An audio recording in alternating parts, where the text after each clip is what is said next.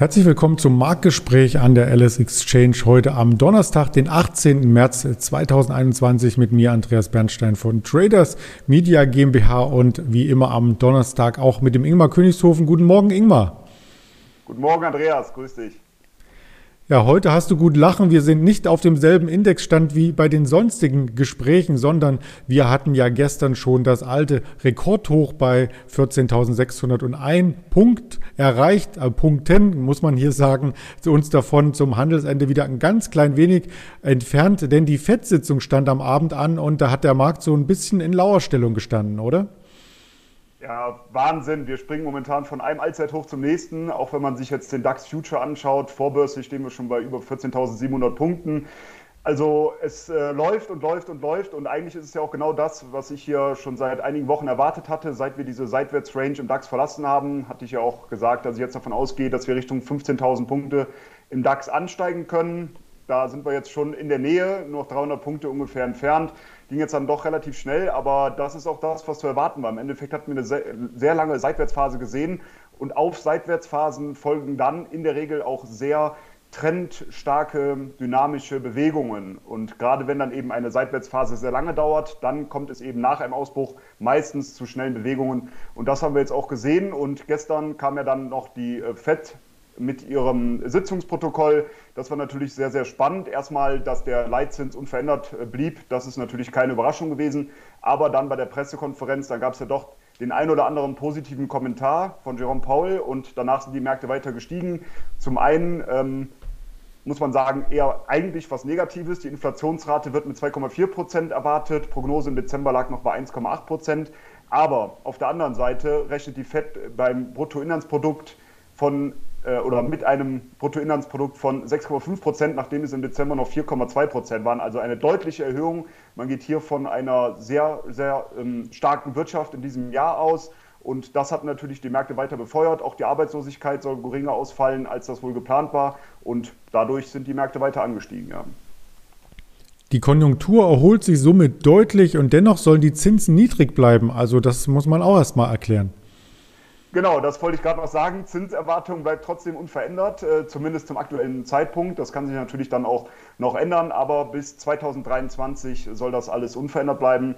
Und jetzt dürfen wir mal gespannt sein, wie es an den Märkten weitergeht. Ich hatte die Tage auch noch eine ganz interessante Studie bzw. Umfrage der Deutschen Bank gelesen, dass viele junge Investoren in den USA planen eben ähm, die Zahlungen aus dem Stimuluspaket bis zu 50 Prozent in den Aktienmarkt zu stecken. Auch das würde den Aktienmarkt noch weiter befeuern können.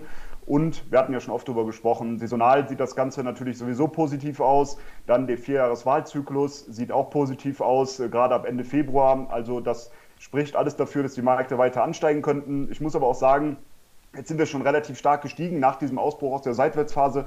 Ich persönlich, wenn ich jetzt noch nicht investiert wäre, würde dann wahrscheinlich eher warten, ob wir nochmal eine Korrektur sehen. Vielleicht so Richtung 14.300 Punkte. Dort müsste man dann schauen, ob der Markt auch wieder nach oben wegdrehen kann. Und dann würde es sich wahrscheinlich eher anbieten, nochmal eine Long-Position einzugehen. Aber jetzt, nachdem eben schon dieser starke Anstieg erfolgte, dann noch reinzuspringen, um dann noch 100, 200 Punkte mitzunehmen, das ist schon sehr gewagt und ähm, wäre ich sehr, sehr vorsichtig. Die Liquidität in den USA, die drückte auch auf den Dollar. Also gestern ist der Euro etwas angesprungen im Nachfeld der FED-Zinsentscheidung, die eigentlich ja keine Entscheidung war. Also es hat sich ja nichts geändert an den Zinsen, aber äh, dann bei der Pressekonferenz merkte man, dass der Euro nach oben möchte und das britische Pfund ist auch schon im Vorfeld gestiegen, was nicht direkt etwas mit der FED zu tun hat, sondern vielmehr mit Charttechnik. Genau, mit der Charttechnik zum einen, aber auch mit verschiedenen Vorfiltern, die ich ja gerne nutze. Aber du hast es ja gerade schon angesprochen. Insgesamt natürlich der Dollar dann gestern schwächer gewesen, auch nach der ähm, ja, nach der Pressekonferenz aufgrund der erwarteten Inflation, die ansteigen soll, ist natürlich der Dollar dann schwächer geworden. Aber ich finde es ganz interessant, mal einen Blick auf das britische Pfund gegenüber dem US-Dollar zu werfen, weil ich ja nicht nur die Charttechnik nutze, um ein besseres Timing zu bekommen, sondern eben auch verschiedene Vorfilter, unter anderem den COT-Report, also den Commitments of Traders Report aus den USA, das Sentiment, also die Marktstimmung und aber auch die Saisonalität. Und hier sieht es sehr, sehr interessant aus, vielleicht das britische Pfund gegenüber dem US-Dollar mal auf der Short-Seite zu handeln denn die Commercials sind schon deutlich netto short positioniert. Das äh, werte ich als eher bearish.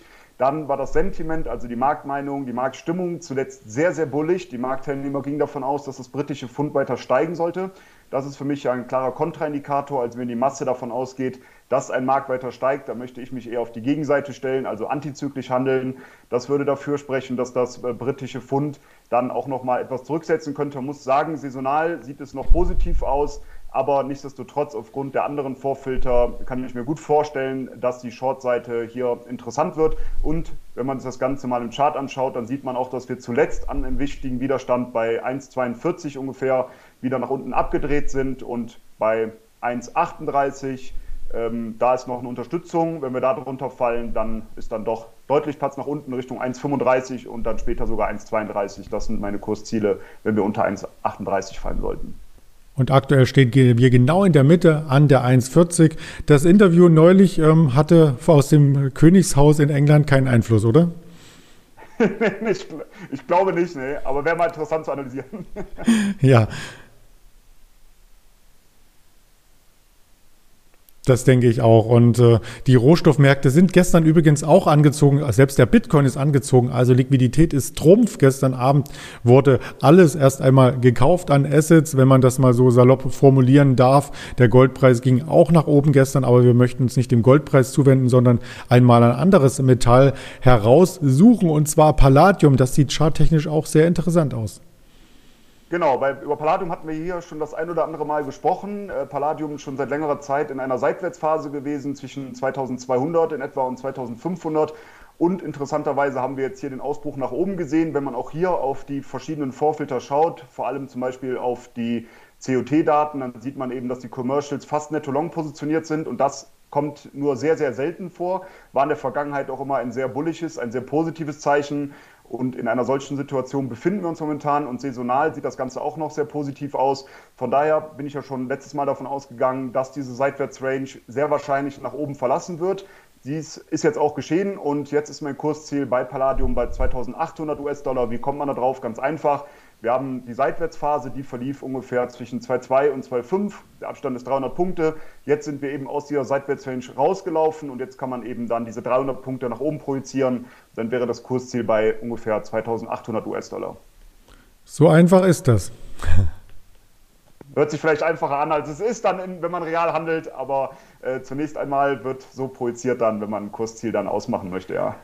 Ja, damit hatten wir auch gleich einen Einblick in die charttechnischen Methoden, die der Ingmar Königshofen hier anlegt und lass uns auch noch eine Aktie mit ins Spiel bringen, um das Bild abzurunden über die Assetklassen, über die wir so morgendlich gerne berichten. Und zwar interessiert uns nach dem Lockdown, wir hatten in den vergangenen Tagen hier die Tourismusbranche angeführt, aber der ein oder andere möchte gar nicht bis zum Flughafen fahren, sondern vielleicht nur mit dem Taxi um die Ecke zum nächsten Italiener und dann nutzen einige schon den Uber Uber-Service und bei Uber gibt es auch entsprechend hier Neuigkeiten.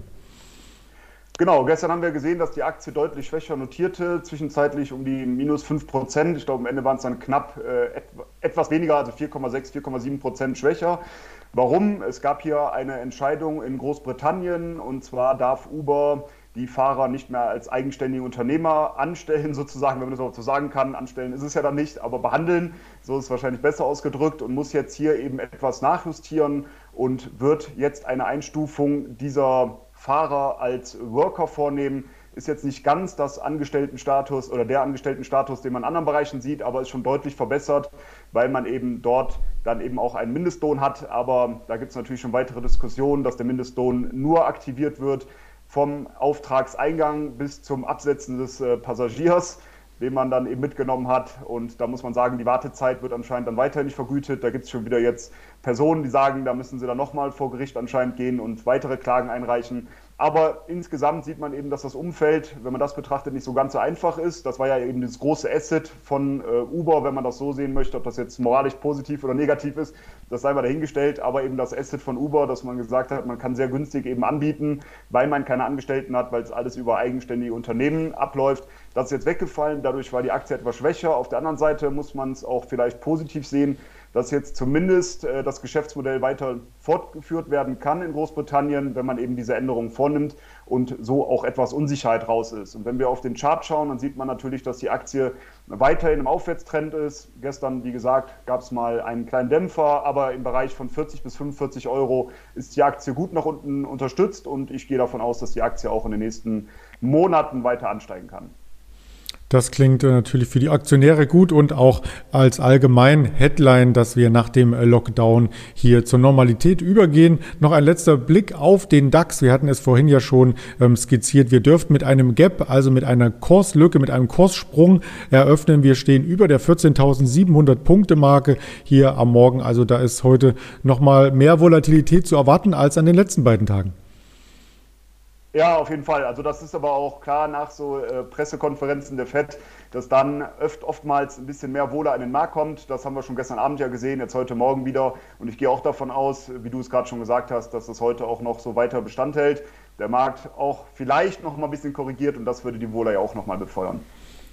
Da freuen wir uns drauf und wer das äh, Format noch einmal auf anderen Kanälen genießen möchte oder uns dort äh, folgen mag für weitere Inspirationen über den ganzen Handelstag hinweg, der ist eingeladen neben YouTube hier auch auf Twitter, Facebook, Instagram oder als Hörvariante auf Spotify, Deezer und Apple Podcast zuzugreifen. In diesem Sinne erst einmal an dich, Ingmar, ganz herzlichen Dank für deine Infos und dir einen erfolgreichen Handelstag. Vielen Dank und ebenso an alle, die zugehört haben oder zugeschaut haben. Auch viel Erfolg heute beim Trading und dir natürlich auch. Und ich freue mich aufs nächste Mal. Bis dann, ciao.